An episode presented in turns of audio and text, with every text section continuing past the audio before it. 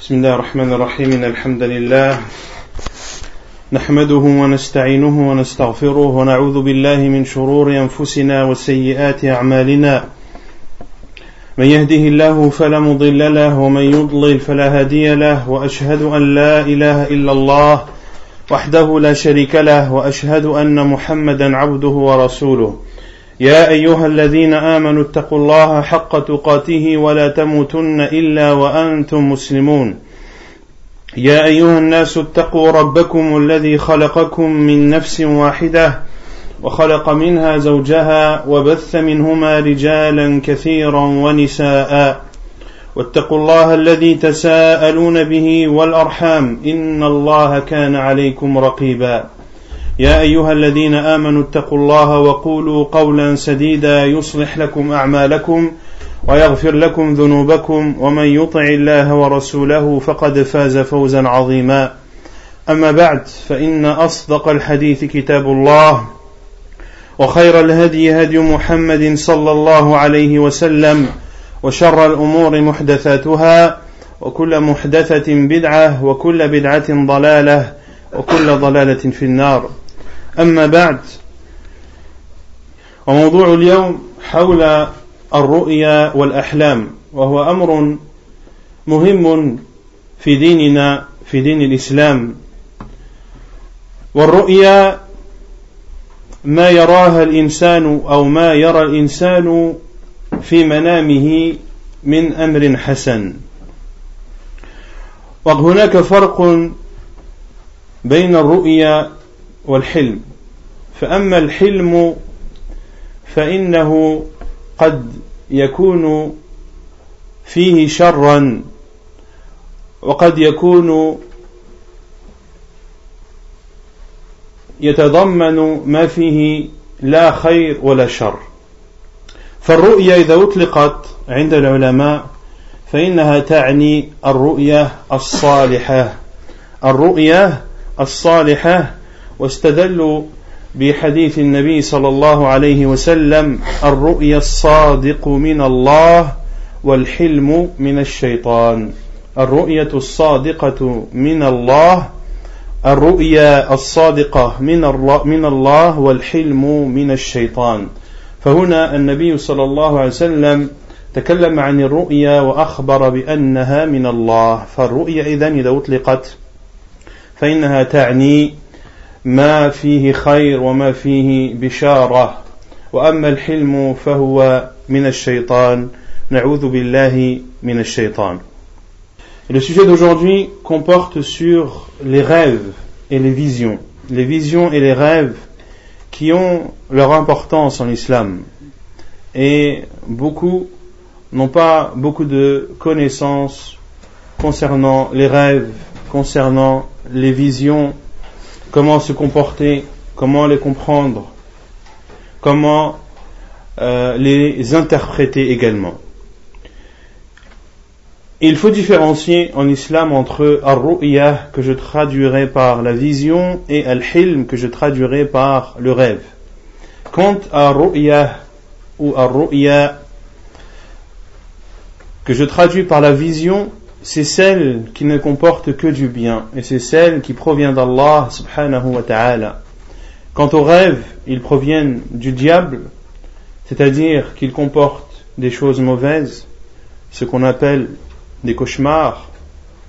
Mais les rêves englobent aussi les rêves qui sont neutres, c'est-à-dire qui ne comportent ni bonnes nouvelles, ni mauvaises nouvelles, qui sont totalement neutres et cette neutralité ou ce, genre de rêve, c'est-à-dire qui ne sont ni des biens ni des maux, proviennent généralement de personnes qui réfléchissent beaucoup la journée et qui rêvent la nuit sur ce dont ils ont médité ou sur ce qui les a préoccupés ou ce qui a préoccupé leur esprit durant la journée. لها أهميتها ومنزلتها في الإسلام. فأما أهمية الرؤيا ومنزلتها في الإسلام فقد كان لأنبياء الله عليهم السلام مواقف ومن ذلك موقف إبراهيم عليه السلام أبو الأنبياء لما عزم على أن يذبح ابنه من أجل رؤيا رآها. وقد أخبر الله عز وجل بذلك في سورة الصفات. وقال عز من قائل فلما بلغ فلما بلغ معه السعي قال يا بني إني أرى في المنام أني أذبحك فانظر ماذا ترى. قال يا أبت افعل ما تؤمر ستجدني إن شاء الله من الصابرين. فلما أسلم وتله للجبين وناديناه أي يا إبراهيم قد صدقت الرؤيا إنا كذلك نجزي المحسنين. وكذلك الرؤيا شغل جزءا كبيرا من قصة يوسف عليه السلام. وما فيها من رؤيا الملك وكيف عبرها يوسف عليه السلام وكذلك رؤيا صاحبي السجن. وجاء في سورة الأنفال أيضا رؤيا النبي صلى الله عليه وسلم في غزوة بدر أو قبل غزوة بدر.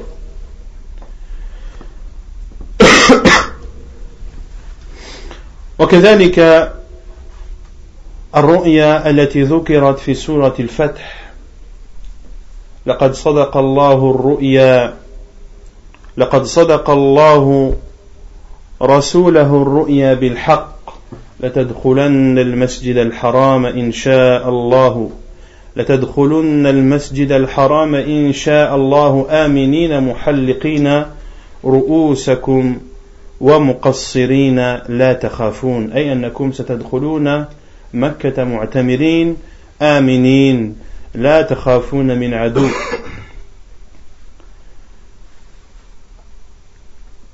Et la vision a une importance en islam, il y a une grande place. Et les prophètes d'Allah subhanahu wa ta'ala et ses envoyés ont pris des positions fermes vis-à-vis des visions qu'ils avaient eues. et l'on peut citer à titre d'exemple la vision qu'a eue Ibrahim alayhi salam lorsqu'il a vu en rêve qu'il égorger son fils Ismaïl, un fils qu'il a eu après un âge avancé. C'était un fils qu'il a eu après un âge avancé, et Allah a dit dans Surat As-Safat, puis quand celui-ci fut en âge de l'accompagner, c'est-à-dire quand Ismaïl alayhi salam a grandi et qu'il avait atteint l'âge dans lequel il pouvait accompagner son père et l'aider dans les différentes tâches, c'est-à-dire à partir du moment où cet enfant est devenu autonome et que son père puisse profiter de son aide et d'avoir enfin un enfant qui puisse l'aider dans ses tâches, car Ibrahim salam était âgé. Et il a vu en rêve qu'il devait sacrifier son enfant, cet enfant tant attendu cet enfant presque inespéré. Et lorsque cet enfant a atteint l'âge désiré, Allah Azzawajal, où il a vu en rêve qu'il devait sacrifier son fils. Et Allah Azzawajal nous décrit cela dans Surat As-Safat. Et Ibrahim salam a dit, ô oh mon fils, je vois en rêve ou en songe que je suis en train de t'immoler. Vois donc ce que tu penses. Et Ismaïl salam a répondu, Ô mon père, fais ce qui t'est commandé. Tu me trouveras, si Allah le veut, parmi les endurants, parmi ceux qui patientent. Puis, quand ils se sont tous deux soumis à ce commandement d'Allah subhanahu wa ta'ala et qu'il a placé et qu'il ait placé le front de son fils par terre et qu'il s'apprêtait à le sacrifier, Allah a dit Nous l'avons appelé ô Ibrahim, Tu as confirmé la vision, c'est ainsi que nous récompensons les bienfaisants. Et il faut savoir que les visions des prophètes salam sont des visions ou sont des révélations. Elles sont toutes vérités. Elles sont toutes vérités et elles sont considérées comme une révélation. C'est pour cela qu'Ibrahim salam a voulu sacrifier son enfant car il a vu en rêve qu'il le sacrifiait, donc il en a déduit que c'est ce qu'il devait faire et que c'était une, et que c'était une révélation de la part d'Allah subhanahu wa ta'ala. Et ceci est propre aux envoyés et aux messagers d'Allah alayhi et ce n'est pas valable pour tous les êtres humains en dehors d'eux. Également, Allah Azzawajal, dans Surat Yusuf, a longuement parlé des rêves. Il a parlé du rêve du roi Al-Aziz et l'interprétation qu'en a fait Yusuf alayhi salam, de même qu'Allah nous a parlé des rêves des deux compagnons de fortune ou les deux compagnons de cellule de Yusuf alayhi salam qui eux aussi ont raconté leurs rêves et qu'a interprété eux aussi Yusuf alayhi salam. De même qu'Allah Azzawajal a parlé dans Surat Al-Anfal du rêve du prophète sallallahu alayhi wa sallam, lorsqu'Allah Azzawajal dit وإذ يريكهم الله في منامك قليلا ولو أراكهم كثيرا لفشلتم ولتنازعتم في الأمر ولكن الله سلم إنه عليم بذات الصدور Allah Azzawajal a fait voir à son envoyé Muhammad sallallahu alayhi wa sallam avant la bataille de Badr avant la bataille de Badr que les polythéistes n'étaient pas en grand nombre. Et Allah Azzawajal dit dans Surat Al-Anfal, en songe, Allah te les a montrés peu nombreux. Car s'il te les avait montrés nombreux, vous auriez certainement fléchi. C'est-à-dire que si il avait été montré au professeur sallam que ces polythéistes allaient être en grand nombre et que le professeur sallam allait en informer par la suite ses compagnons, ils allaient peut-être délaisser le combat, ils allaient peut-être euh, se résigner à ne pas aller affronter l'ennemi. Et vous vous seriez disputé sur cette affaire, c'est-à-dire est-ce que nous combattons ou ne nous combattons pas Mais Allah vous en a préservé. Allah vous a préservé de cette discorde. Et il a montré à son envoyé que les polythéistes allaient être en nombre minime et cela les a encouragés et cela les a motivés radiyallahu anhum. Pareil, Allah parle du rêve qu'a fait le prophète sallallahu alayhi wa sallam lorsqu'il a vu en rêve que lui et ses compagnons étaient entrés à la mosquée de la Mecque. Certains avaient le crâne rasé, d'autres avaient le crâne euh, ou avaient les cheveux raccourcis. Et ceci était une promesse d'Allah subhanahu wa ta'ala à travers la vision qu'il a fait à son envoyé sallallahu alayhi wa sallam qu'ils allaient entrer un jour à la Mecque et qu'ils pourront faire la Umrah et même de la faire entièrement, car le fait de se raser la tête ou de se raccourcir les cheveux font partie des derniers actes de la Umrah. Donc celui qui se rase les cheveux ou qui se les raccourcit, c'est qu'il a accompli auparavant les sept tournées autour de la Kaaba et c'est qu'il a accompli auparavant al-Ihram et également qu'il a fait le sa'i, c'est-à-dire les sept allées-venues entre As-Safa et Al-Marwa. Et Allah a dit dans Surat Al-Fath, Surat la victoire, Allah a été véridique en la vision par laquelle il a annoncé à son messager, en toute vérité, vous entrerez dans la mosquée sacrée de la Mecque, si Allah le veut, en toute sécurité, ayant les vos têtes rasées ou ayant coupé vos cheveux. Et Allah Azzawajal a comblé de bienfaits son envoyé Yusuf alayhi salam en lui enseignant l'interprétation des rêves, comme Allah Azza wa Jalla dit وَكَذَلِكَ يَجْتَبِيكَ رَبُّكَ وَيُعَلِّمُكَ مِنْ تَأْوِيلِ الْأَحَادِيثِ Et c'est ainsi qu'Allah te choisira et t'enseignera l'interprétation des rêves. Et le prophète sallallahu alayhi wa sallam a parlé des mérites de la vision pieuse en disant qu'elle fait partie ou que c'est une partie parmi les 46 parties ou c'est une composante de 46 parties de la prophétie.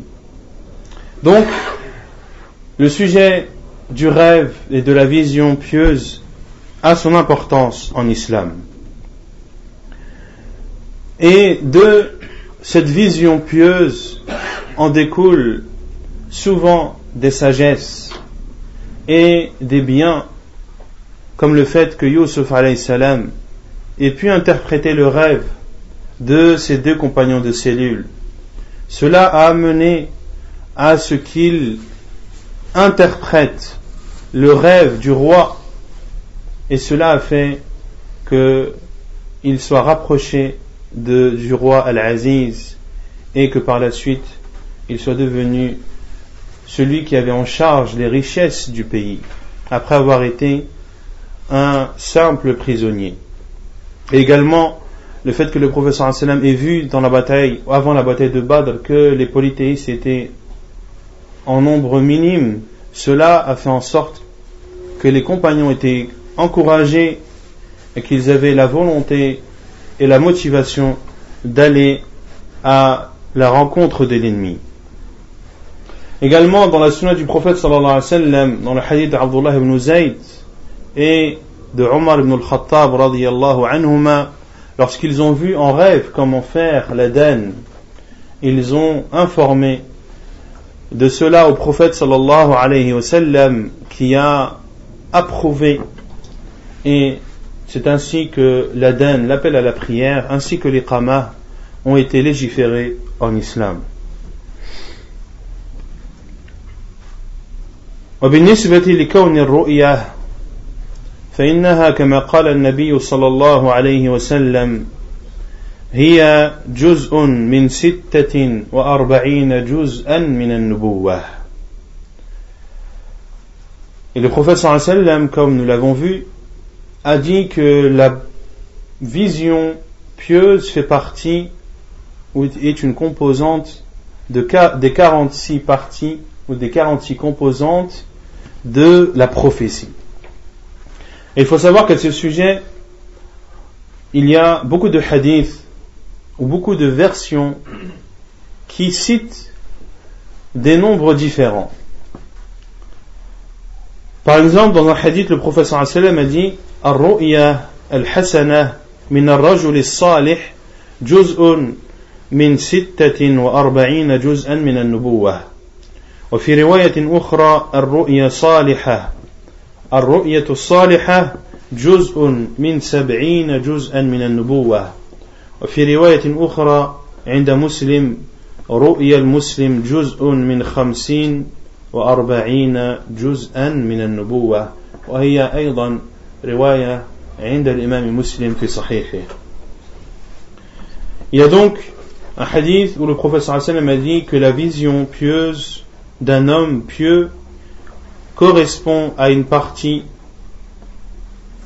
parmi les 46 parties de la prophétie. Et dans une autre version, la vision pieuse fait partie ou est une partie des 70 parties de la prophétie. Et dans une autre version, la vision pieuse du musulman fait partie ou est une partie des 45 parties de la prophétie. Nous avons donc le nombre de 46, le nombre de 70, le nombre de 45 et Al-Hafid ibn Hajar rahimahullah dans son livre Al-Fath a répertorié toutes les versions et a dit rahimahullah que en rassemblant toutes les versions elles commencent de 25 parties et elles vont où le, nombre le plus élevé est 70.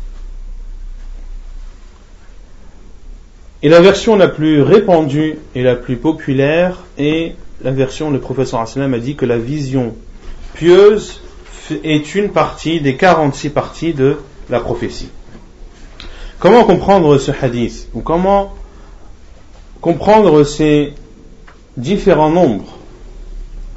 Plusieurs explications ont été données des savants. Celle qui apparaît, Wallahu a'lam, la plus proche de la vérité, c'est que plus la personne est pieuse, et plus sa vision est pieuse, et plus elle se rapproche de la prophétie. C'est-à-dire, et plus elle sera proportionnelle ou sa part dans la prophétie sera plus grande.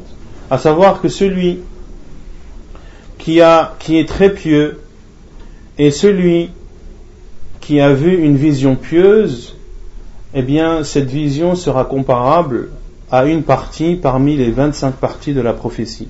Quant à celui dont la piété n'est pas comparable au premier et dont le rêve en lui-même n'est pas comparable au premier, il se rapprochera plus d'un soixante-dixième de la prophétie.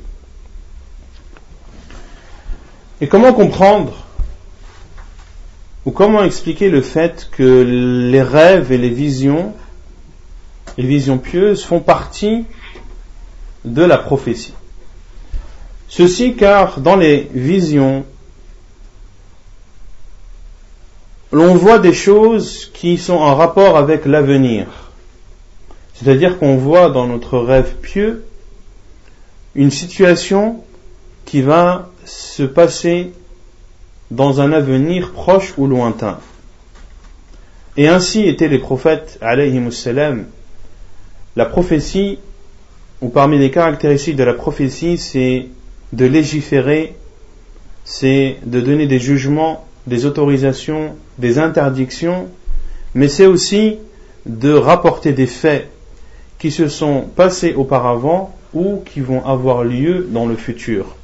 Ainsi, celui qui croit et qui atteste que Muhammad est l'envoyé d'Allah, cela implique qu'il doit obéir à ses ordres, qu'il doit délaisser ce qu'il a interdit et qu'il doit croire en tout ce dont le prophète a informé, comme chose passée ou comme chose future.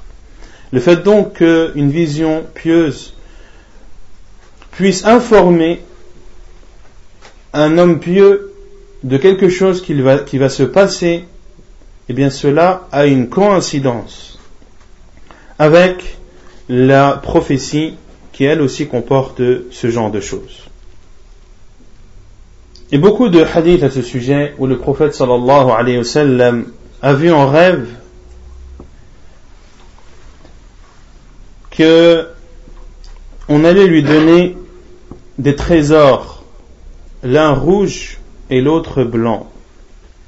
Quant au trésor blanc, cela correspond à l'or, et quant au trésor rouge, il correspond à l'argent, et c'était les trésors des deux rois, Kisra et Qaisar, les rois respectifs de Perse et des Romains. Et euh, toutes ces régions ont été reprises par les musulmans. Également, ce qui prouve que le rêve pieux fait partie de la prophétie, c'est le hadith du prophète sallallahu alayhi wa sallam lorsqu'il dit Lam yabqa min al-nubuwati illa al-mubashirat. Il ne reste de la prophétie que les bonnes nouvelles.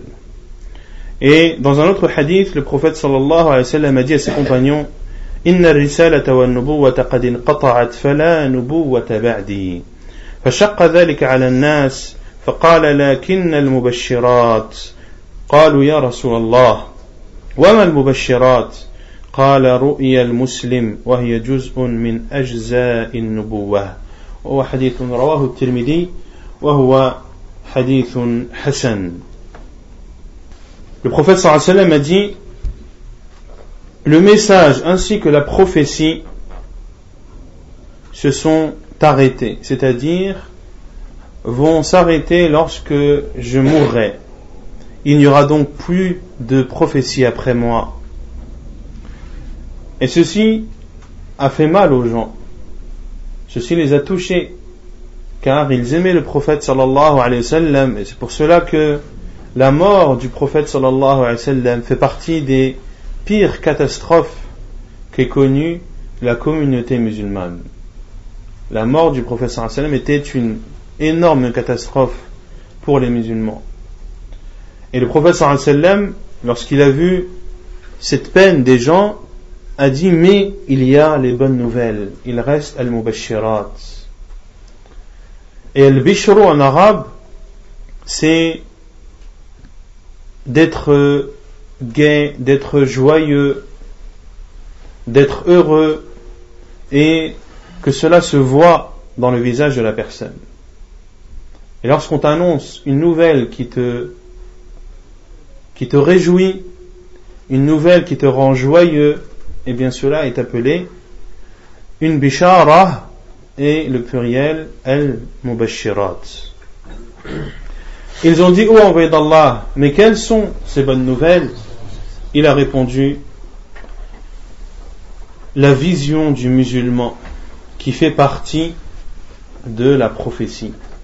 Qui fait partie de la prophétie, c'est un hadith jugé bon et rapporté par At-Tirmidhi dans ses sunan il faut savoir que la vision pieuse, le musulman peut l'avoir de lui-même ou c'est quelqu'un d'autre qui peut l'avoir le concernant.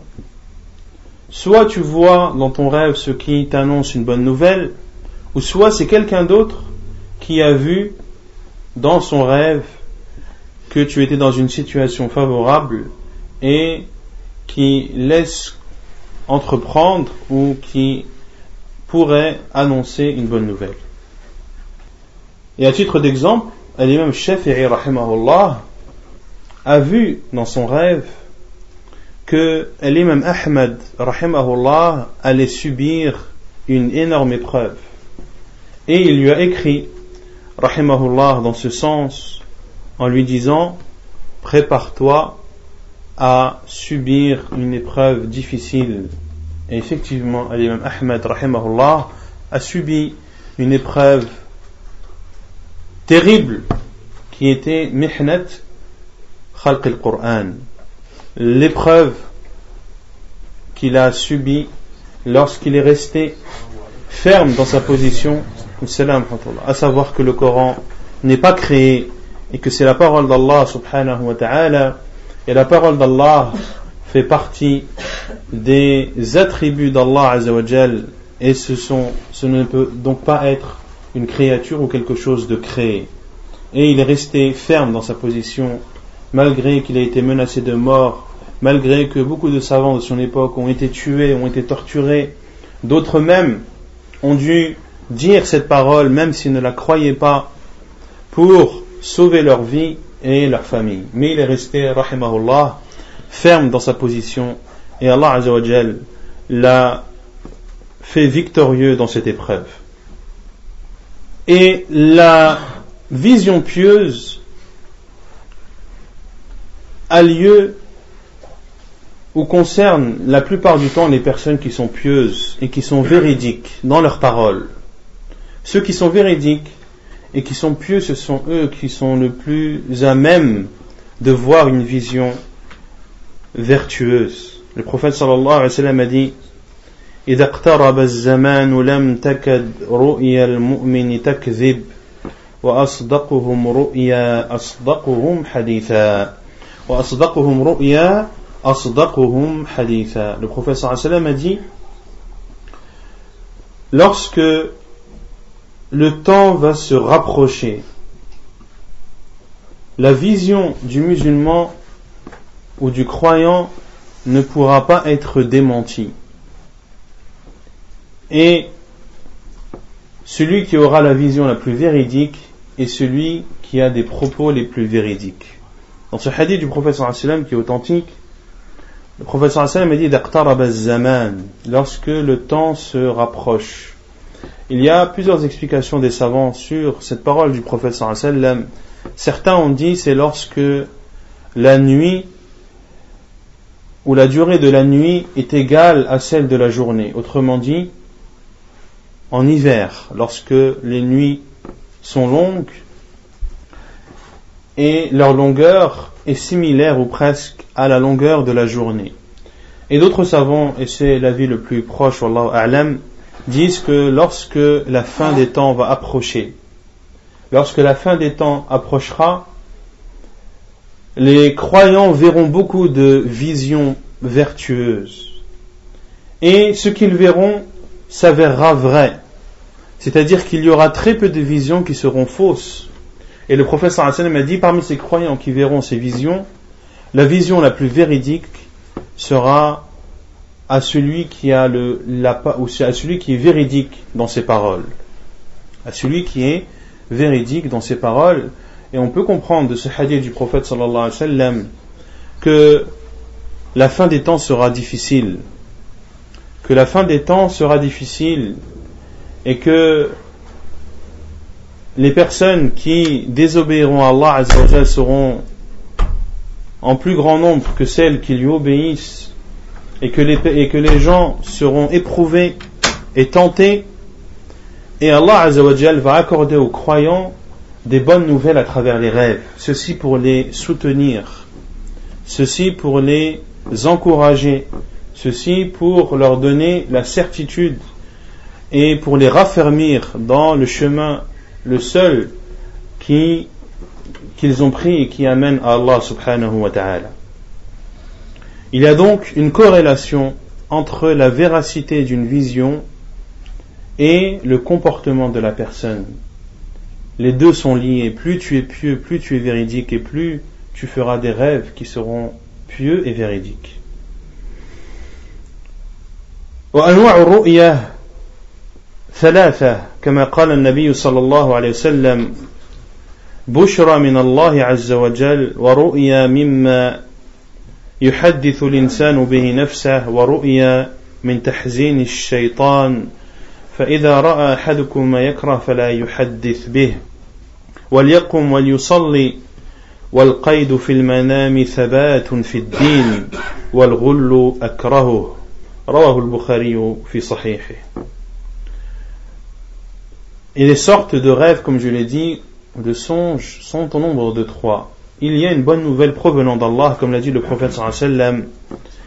Il y a la vision qui provient de ce que la personne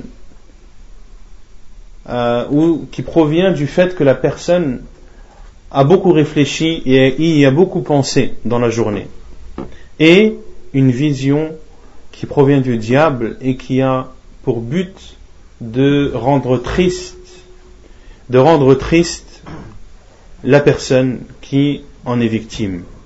Et le prophète sallam a dit, et si l'un d'entre vous voit ce qu'il déteste, qu'il n'en parle pas, qu'il se lève et qu'il prie et il a dit sallallahu alayhi wa sallam fil manam thabatun fid din. Al fil manam, le fait d'être attaché, d'avoir les mains attachées dans un rêve, cela prouve le fait d'être d'avoir d'être raffermi dans la religion. Celui qui se voit attacher les mains dans un rêve, le professeur Hassan a dit Thabatun fid din. Cela prouve que c'est une personne qui est ferme dans sa religion et qui a une foi ancrée et qui ne peut pas être ébranlé. Et le professeur Hassan a dit Wal akrahu. Al c'est le fait d'avoir un carcan au cou. C'est le fait d'avoir un carcan au cou ou d'avoir les mains attachées au cou. Et le professeur Hassan a dit Et cela, je le déteste. Et cela, je le déteste. Il faut savoir que, comme je l'ai dit, les visions pieuses apparaissent ou se manifestent chez les personnes qui sont pieuses, mais elles peuvent aussi se manifester, et ceci est extrêmement rare, chez les non-musulmans. Chez les non-musulmans. Quant aux pervers et à ceux qui ne sont pas pieux, leurs visions sont mitigées. Elles comportent une partie de vérité et beaucoup de mensonges. Et comme je l'ai dit, il y a des non-musulmans qui peuvent voir des rêves qui sont véridiques, mais ce rêve a un bénéfice à autrui. C'est-à-dire que le fait que ce, non-musulman ait vu un rêve véridique ne lui profite pas à lui, mais profite à autrui, comme le rêve de Al-Malik Al-Aziz a profité à qui. الكذب في المنام. الكذب في المنام يعتبر كبيرة من كبائر الذنوب في الإسلام. فيحرم على المسلم أن يكذب في منامه. وما معنى أن يكذب في منامه؟ أن يقول رأيت في المنام كذا وكذا وهو لم يرى. هذا من كبائر الذنوب والعياذ بالله. ويجب على المسلم أن يجتنب مثل هذا القول الذي اعتبره النبي صلى الله عليه وسلم من أفرى الفرياه أي من أكبر الكذب ومن أكذب الكذب. Le mensonge dans les rêves, cela fait partie des grands péchés en islam, de mentir dans ses rêves, c'est-à-dire de dire j'ai vu dans mon rêve telle et telle chose alors qu'il n'a pas vu. Cela fait partie des plus grands péchés en islam et il est primordial à tout musulman de s'en abstenir. Et certains mentent dans leurs rêves pour des bénéfices qu'ils peuvent tirer d'ici-bas, comme le fait de mentir sur un rêve qui concerne une personne dans le but de lier une amitié avec cette personne, et le fait d'être ami avec cette personne va pouvoir lui faciliter beaucoup de choses. Et certains même, qu'Allah nous en préserve, utilisent les rêves pour faire la da'wah et pour faire l'appel à Allah subhanahu wa ta'ala en disant j'ai vu en rêve par exemple que tu étais habillé en qamis, il dit ça à une personne qui ne fait pas la prière, que je t'ai vu à la mosquée, machallah, ton visage était illuminé, cela prouve que tu dois au plus vite venir à la mosquée. Le but final ou le but voulu est que la personne aille à la mosquée. C'est un but qui est louable, mais le moyen qu'il a utilisé est un moyen maléfique et diabolique et il doit s'en abstenir. On ne peut pas dire que la fin justifie les moyens en islam. Le moyen doit être légiféré et la fin doit être bonne. Et ceci, je le répète à plusieurs reprises, car c'est une règle extrêmement importante en islam. La fin ne justifie pas les moyens. Je dirais même plus, la fin ne justifie jamais les moyens. Il faut que les moyens soient légiférés pour et, et que le but soit légitime. Il est donc interdit de mentir ou de dire que j'ai vu en rêve telle et telle chose, quel que soit le but, quel que soit le but, pourquoi tu as menti. Et le prophète sallallahu alayhi wa sallam a dit dans un hadith authentique, من تحلم بحلم لم يره كلف أن يعقد بين شعيرتين ولن يفعل والحديث رواه البخاري وفي حديث آخر يقول عليه الصلاة والسلام من أفر الفرى أن يري الرجل عينه ما لم ترى Dans le premier hadith, le prophète sallallahu alayhi wa sallam a dit Celui qui dit qu'il a fait un rêve qu'il n'a pas vu, il lui sera demandé le jour du jugement de réunir deux grains d'orge qu'il ne pourra pas faire. Il lui sera dit de réunir deux grains d'orge. Deux grains d'orge, deux grains, comment les réunir? Est-ce que c'est quelque chose de possible? Oui ou non? Est-ce que c'est possible de réunir deux grains? Non. Et les savants appellent cela at-ta'liq bil muhal, c'est-à-dire que ceci est lié à quelque chose d'impossible. Autrement dit, que cette personne sera châtiée le jour du jugement, et que son châtiment perdurera jusqu'à ce qu'il réunisse les deux grains d'orge, chose qu'il ne pourra jamais faire. Autrement dit que son châtiment sera douloureux et il persistera. Comme l'a dit Allah Azzawajal concernant Al-Musawwirun, ceux qui font des représentations d'âmes, leur ils seront châtiés le jour du jugement, et il leur sera dit ma khalaqtum. Faites vivre ce que vous avez créé. Vous qui avez dessiné ces choses et qui avez reproduit ses représentations, en essayant de défier Allah subhanahu wa ta'ala dans sa création, eh bien, le jour du jugement, il leur sera demandé de faire vivre ce qu'ils ont dessiné et ce qu'ils ont représenté, chose qu'ils ne pourront pas faire, et tant qu'ils ne le feront pas, ils seront châtiés. Et dans notre hadith, le professeur a dit fait partie du pire des mensonges. Le fait qu'un homme dise ce que ses yeux n'ont pas vu. Qu'un homme dise ce que ses yeux n'ont pas vu, c'est-à-dire qu'il dit qu'il a vu en rêve telle et telle chose, alors qu'il ne l'a pas vu. Il est demandé donc à chacun des musulmans de prendre garde à cela et de ne pas mentir dans ses rêves, car cela fait partie des grands péchés en islam. Et la preuve que cela fait partie des grands péchés, comme le disent les savants, la définition d'un grand péché, c'est un péché que tu fais dans, dans lequel il y a un châtiment ou une peine dans cette vie d'ici-bas ou un châtiment propre à lui dans l'au-delà, c'est-à-dire un châtiment propre à cette désobéissance dans l'au-delà. Et ici, effectivement, celui qui a menti dans son, dans son, dans son rêve, son châtiment est spécifique à lui, c'est-à-dire qu'il sera châtié jusqu'à ce qu'il réunisse deux grains d'or. C'est donc un châtiment qui lui est propre. Cela fait donc partie des grands péchés en islam qui, pour être pardonnés d'Allah subhanahu wa ta'ala, doivent être suivis d'un repentir sincère.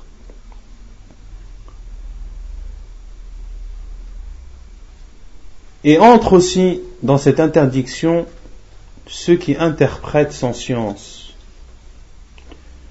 Il y a celui qui ment dans le rêve, il y a aussi celui qui interprète les rêves sans science. Et il faut savoir qu'interpréter les rêves sans science est équivalent à faire une fatwa sans science. Et le fait de faire une fatwa sans science est un grand péché aussi. De parler sans science revient à mentir sur Allah et sur son envoyé sallallahu alayhi wa sallam. Il faut donc s'en abstenir et ce hadith englobe aussi ce genre de personnes. Car beaucoup pensent, ou lorsqu'on leur dit le rêve, ils donnent des explications et on verra les caractéristiques que doit avoir la personne qui peut interpréter des rêves.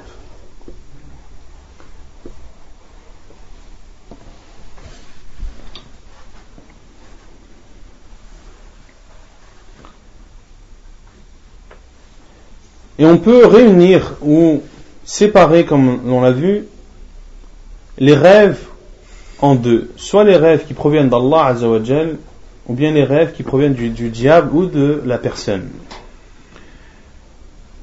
Et à ce sujet, le prophète sallallahu alayhi wa sallam a dit Inna ru'ya thalath, minha ahawilun min ash-shaytan, liyahzuna biha ibn Adam, wa minha ma yahumu bihi ar-rajulu fi yaqadatihi, فيراه في منامه ومنها جزء من ستة وأربعين جزءا من النبوة. وورد في الحديث أن, أن رجلا قال للنبي صلى الله عليه وسلم رأيت فيما يرى النائم البارحة. كان كأن عنقي ضربت فسقط رأسي فأتبعته فأخذته ثم أعدته مكانه. فقال النبي صلى الله عليه وسلم إذا لعب الشيطان بأحدكم في منامه فلا يحدثن به الناس وهو حديث صحيح رواه أحمد وابن ماجه Le hadith ou le, le, le songe qui provient d'Allah, nous en avons discuté, et les songes qui proviennent du diable, un homme est venu vers le prophète sallallahu alayhi wa sallam. Il lui a dit, Ô envoyé d'Allah, j'ai vu ce que voient les gens dans leurs rêves.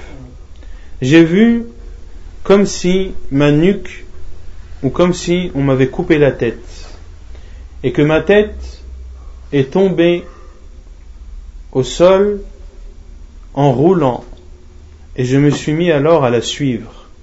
Puis je l'ai pris et je l'ai remis à sa place.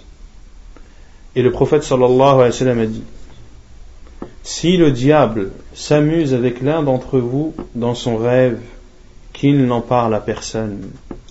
si le diable s'amuse avec l'un d'entre vous dans son rêve, qu'il n'en parle à personne. Comme on a vu le but du diable dans les mauvais rêves dont il est à l'origine est le fait de rendre malheureux une personne, de le mettre dans un état de détresse, dans un état de tristesse, comme cet homme au temps du professeur Hassan qui a vu dans son rêve qu'on lui coupait la tête, que sa tête roulait par terre et qu'il la suivait, puis qu'il la remise à sa place. Ceci pour déstabiliser la personne et pour faire entrer en elle des interrogations, des suspicions, de la peur, de la crainte, etc., etc. Et le professeur Hassan dit lorsque le diable joue avec l'un d'entre vous, c'est-à-dire que le diable prend cela comme un amusement et que cela le réjouit de s'amuser ainsi avec les fils d'Adam. Et le professeur a dit de ne pas raconter ce rêve aux gens. On verra aussi par la suite les autres actes qu'il est recommandé de faire lorsque l'un d'entre nous est amené à avoir un cauchemar.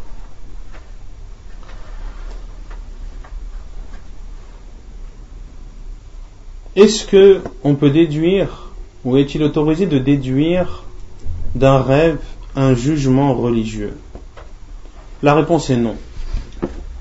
En islam, les sources desquelles nous puisons les règles juridiques et les jugements juridiques sont le livre d'Allah, sont la sunna du prophète sallallahu alayhi wa sont l'unanimité des savants et sont al-qiyas, l'analogie. Ce sont les quatre sources reconnues en islam comme étant les sources desquelles nous pouvons puiser des jugements juridiques.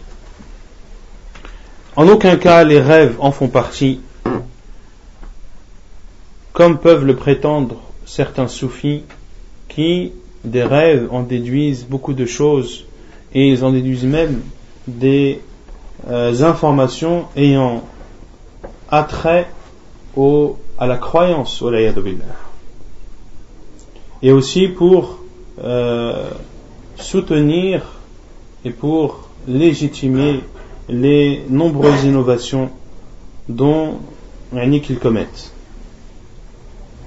Et comme on a vu au début du cours, au début de la conférence, les seules visions desquelles on peut déduire des jugements sont les visions des prophètes et messagers d'Allah subhanahu wa ta'ala. Tu n'entendras donc jamais dire un savant, lorsqu'il est questionné, le jugement sur telle chose, par exemple, est licite, et la preuve est le rêve qu'a fait un tel tel jour. Non, jamais vous n'entendrez un, savant de l'islam parler de la sorte. Et certains peuvent dire vous dites cela alors que l'azan, l'appel à la prière, et la base était le rêve de de Omar al-Khattab et de Abdullah ibn Zayd. Comment répondre à cela? La réponse est l'azan et les qama, qui sont les appels à la prière. Ils ont fait partie de l'islam. À partir du moment où Abdullah ibn Zayd et Omar al-Khattab ont, vu leur rêve, ou à partir du moment où le prophète sallallahu alayhi wa sallam a accepté cela. Qu'il a accepté. Qu'il a accepté. Car la sunna du prophète sallallahu alayhi wa sallam, ce sont, pour résumer, c'est tout ce que le prophète sallallahu a dit, a fait ou a laissé faire. Et le fait de laisser faire fait partie de l'iqrar. Et cela fait partie de la sunna du prophète sallallahu. Ainsi, lorsqu'une situation avait lieu devant le prophète sallallahu et que le professeur n'ait rien dit, cela prouve que cette chose est, licite et légiférée. Car il y a la règle en islam qui dit La yajuzu Il est interdit de reculer ou de retarder l'explication dans le moment où cela est voulu ou ni quand il y en a le besoin. Il est interdit de retarder une explication lorsque le besoin est, signifié. C'est-à-dire que si cette chose qui a lieu devant le professeur sallam était interdite, est-ce que le professeur se saurait-tu Non, car il ne peut pas se taire et ne peut pas ne pas montrer une chose lorsque le besoin est apparent. Ainsi, l'azan et l'iqama sont devenus des jugements en islam ou font partie des actes religieux après que le prophète sallallahu alayhi wa sallam ait accepté et dit ainsi nous allons faire l'appel à la prière. Ainsi nous allons faire l'appel à la prière. Et l'imam Nawawi rahimahullah dit pour illustrer cela concernant la vision de la lune qui détermine l'entrée du ramadan. Le trentième jour, ou la nuit du trentième jour, si la lune n'apparaît pas, l'imam Nawawi rahimahullah dit, si cette nuit-là, un homme voit en rêve le prophète sallallahu alayhi wa sallam, et il voit véritablement le prophète sallallahu alayhi wa sallam, c'est-à-dire que ce n'est pas un imposteur, mais c'est réellement le prophète sallallahu alayhi wa sallam, avec cette description. Car certains pensent qu'ils ont vu le prophète sallallahu alayhi wa sallam alors que ce n'est pas lui. Pour cela que les, gens qui interprètent les rêves, lorsqu'on leur dit j'ai vu le prophète sallallahu alayhi wa sallam, j'ai vu le professeur sallam, la première question qu'il leur pose c'est décris-le-moi. Comment as-tu vu le professeur sallam? Et si il donne des descriptions qui ne correspondent pas à celles du professeur sallam, car la description du professeur sallam est connue. Et les hadiths à ce sujet sont connus que le professeur sallam était blanc, qu'il avait des joues euh, rougeâtres, que le professeur sallam avait des grands yeux, qu'il avait des cheveux de temps en temps qui arrivait au lobe des oreilles, de temps en temps qui arrivait aux épaules, et que parfois même le professeur sallam faisait des nattes, comme cela est rapporté dans Al-Bukhari, où le professeur sallam, lorsqu'il est rentré à la Mecque victorieux, il était sur sa chamelle et il avait euh, fait quatre nattes avec ses cheveux, sallallahu alayhi wa, alayhi wa sallam. Donc la description du professeur sallam est connue.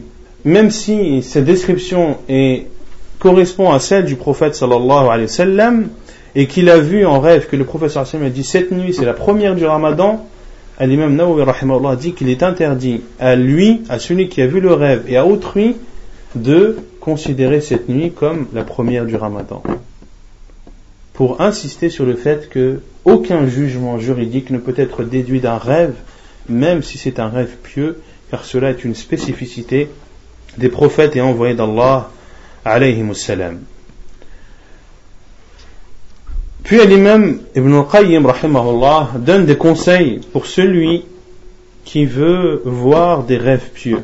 Il dit rahimahullah ومن أراد أن تصدق رؤياه فليتحرى الصدق وأكل الحلال والمحافظة على الأوامر والنواهي ولينم على طهارة كاملة مستقبل القبلة ويذكر الله عز وجل حتى تغلبه عيناه فإن رؤياه لا تكذب البتة. وأصدق الرؤيا ما كان في الأسحار فإنه وقت النزول الإلهي واقتراب الرحمة والمغفرة وسكون الشياطين وعكسه رؤيا العتمة التي هي وقت العشاء عند انتشار الشياطين والأرواح الشيطانية فكون الرؤيا تصدق بالأسحار فهذا غالبا غالب الرؤيا الصادقة تكون في الأسحار L'imam Ibn Qayyim rahimahullah dit Et celui qui veut voir une vision véridique, tout d'abord qu'il soit véridique, c'est-à-dire dans son comportement, dans ses paroles et dans ses actes. Car on peut être véridique dans ses paroles, mais aussi dans ses actes, à savoir les actes que tu fais de les faire pour Allah Azzawajal et que ton adoration et ton comportement sont identiques que tu sois en privé ou que tu sois en public. De manger licite, de préserver les obligations, c'est-à-dire d'accomplir les obligations, de délaisser les interdits, de dormir en état d'ablution, de se diriger vers la Qibla et de prononcer le rappel d'Allah subhanahu wa ta'ala jusqu'à ce que le sommeil l'emporte. Et une personne comme celle-ci, ses visions seront la plupart du temps véridiques. Et la vision véridique apparaît plus dans les dernières heures de la nuit. Dans les dernières heures de la nuit, car c'est l'heure dans laquelle Allah subhanahu wa ta'ala descend au premier ciel et dit qui me demande le pardon pour que je lui pardonne, qui me demande une chose pour que je lui donne, et Allah Azzawajal ne cesse de dire cela jusqu'à ce que l'heure du Fajr apparaisse. Et elles apparaissent moins souvent dans l'heure de l'Atama, qui est l'heure qui précède ou qui suit l'heure de l'Isha. Et c'est une heure dans laquelle les diables sont répandus sont dispersés et dans lesquels ils sont en grand nombre. C'est ça que le professeur Hassan nous a interdit de laisser sortir nos enfants à l'heure du Maghrib, car c'est une heure dans laquelle il y a beaucoup de diables, et le professeur Hassan a même dit que le soleil se couche entre les cornes du diable. Comment se comporter ou comment se comporter pendant une vision pieuse?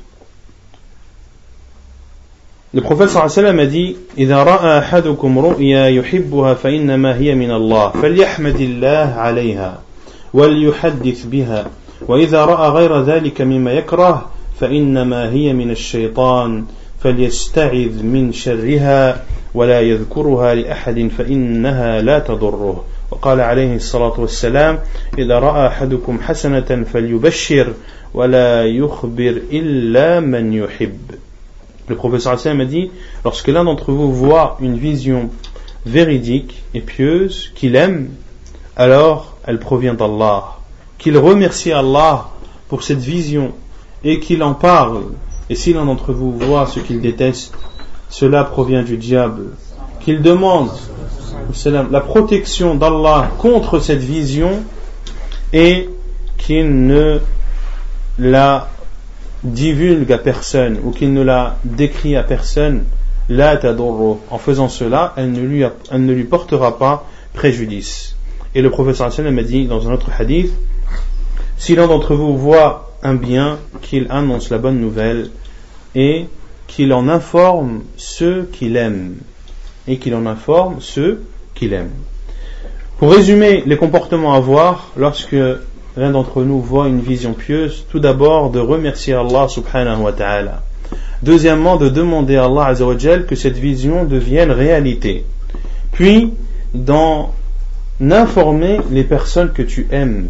N'informe pas n'importe qui, car il y a peut-être des personnes qui sont jaloux de toi. Il y a peut-être des personnes qui te veulent du mal. Et celui qui voit une mauvaise vision, beaucoup de choses sont rapportées dans la sunna du prophète sallallahu alayhi wa, alayhi wa sallam, entre autres de demander la protection d'Allah contre cette mauvaise vision ou, ou, contre ce mauvais rêve ou ce cauchemar. Puis de demander la protection d'Allah contre le diable. Puis d'insuffler ou de poustillonner à trois reprises à sa gauche, car cela rabaisse et humilie le diable. Quatrièmement, de ne raconter ce cauchemar à personne. De ne raconter ce cauchemar à personne. Cinquièmement, de prier.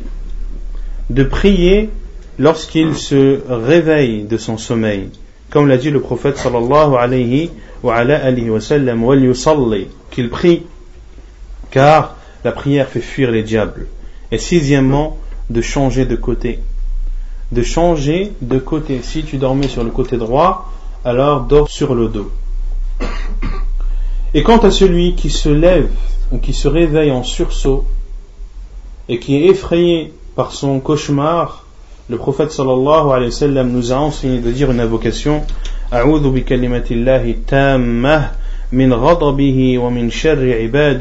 ومن همزات الشياطين وأن يحضرون Oh Allah, je, je demande la protection, je demande par les paroles complètes d'Allah la protection contre son courroux, contre la colère d'Allah et contre le mal de ses serviteurs et contre les insufflations des diables et contre leur présence, c'est-à-dire contre la présence des diables à sa proximité. Et ceci fait référence à la parole d'Allah subhanahu wa ta'ala dans Surat al-Mu'minun وَقُلْ رَبِّ أَعُوذُ بِكَ مِنْ هَمَزَاتِ الشَّيَاطِينَ وَأَعُوذُ بِكَ رَبِّ أَنْ يَحْضُرُونَ Oh Allah, je cherche ta protection contre les, in, les incitations des diables et je cherche ta protection, ô Seigneur, contre leur présence, contre la présence de ces diables. Inch'Allah, on va, on va traiter le dernier, point et par ceci on terminera qui est le point concernant l'interprétation des rêves. Et c'est un point important dans lequel il faut avoir un minimum de notions. L'interprétation des rêves, c'est-à-dire de pouvoir expliquer une vision et de pouvoir dire ce qu'elle signifie. Et souvent les visions informent d'une chose qui va se produire dans l'avenir proche ou lointain. Tout d'abord, il faut savoir que l'interprétation des rêves n'est pas une science qui s'apprend. Il n'y a pas de règles que l'on suit. C'est ce que les savants appellent l'ilham, c'est-à-dire un don qu'Allah accorde à la personne. Mais cette personne, ce ne doit pas être n'importe laquelle. Tout d'abord, il doit connaître ce doit être une personne qui a de la science, qui doit connaître le livre d'Allah, connaître les hadiths du prophète sallallahu alayhi wa connaître la langue arabe. Et en aucun cas, il est permis à quiconque d'interpréter les rêves. Pour cela qu'il a été dit à l'imam Malik est-il autorisé à quiconque d'interpréter les rêves et il a répondu, rahimahullah, Abin nubuwati yul'ab. Joutons avec la prophétie? Joutons avec la prophétie, en autorisant à quiconque d'interpréter les rêves, car les rêves sont une partie, ou les, les, les visions pieuses sont une partie de la prophétie. Il a dit, rahimahullah, ثم قال الرؤيا جزء من النبوة فلا يلعب بالنبوة la vision fait partie de la prophétie et il ne faut pas jouer avec la prophétie.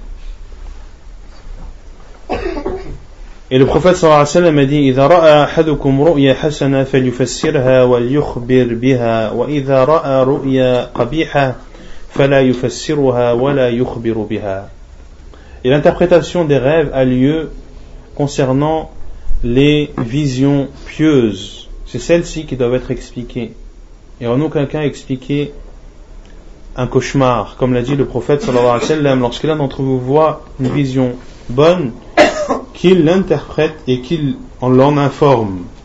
Et celui qui a vu une vision mauvaise, qu'il ne l'interprète pas et qu'il n'en informe pas autrui.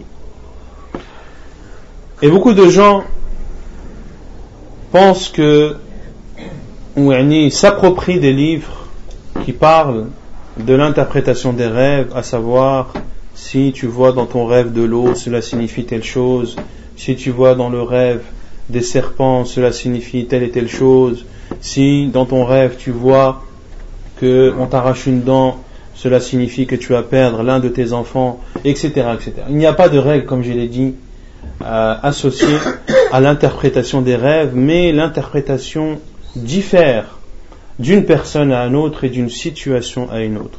Pour cela que Mohammed ibn Sirin, qui était connu pour interpréter les rêves, même si le livre qui lui a attribué n'est pas de lui, mais l'avis le plus sûr, c'est ce que ses élèves ont rassemblé, mais ce n'est pas l'un de ses ouvrages. Il a été questionné par deux personnes et les deux personnes ont vu le même rêve, à savoir qu'elle faisait l'adhan, à savoir qu'elle faisait l'appel à la prière. À la première personne, il lui a dit, toi, tu vas faire ton pèlerinage. Et à la deuxième personne, il lui a dit, toi, ta main va être coupée car tu es un voleur. Il a été dit à Mohamed Moussirin, comment as-tu dit à celui-ci qui va faire le hajj et à l'autre qui va que sa main va être coupée car c'est un voleur alors qu'ils ont fait les mêmes rêves Il a répondu Quant au premier, j'ai vu que c'était une personne pieuse. Et Allah Azza wa a dit bil hajj et appelle les gens au pèlerinage, ils viendront. J'en ai donc déduit que cet homme allait faire son pèlerinage. Quant à l'autre, j'ai vu que ce n'était pas une personne bonne, que c'était une personne mauvaise.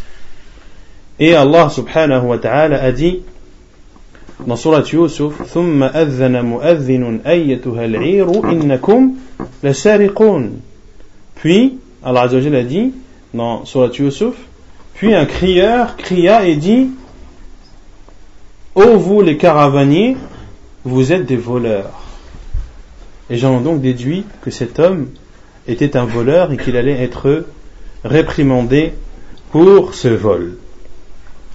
Cela prouve donc qu'il n'y a pas de règle bien spécifique concernant l'interprétation des rêves et que la personne qui interprète doit être une personne de science qui est connue pour interpréter les rêves et qui doit connaître la langue arabe et les hadiths du prophète sallallahu alayhi wa car beaucoup de hadiths du prophète sallallahu alayhi wa sallam parlent de certains cas et de certaines interprétations comme on l'a vu tout à l'heure le fait d'avoir les mains attachées signifie d'être ferme dans sa religion.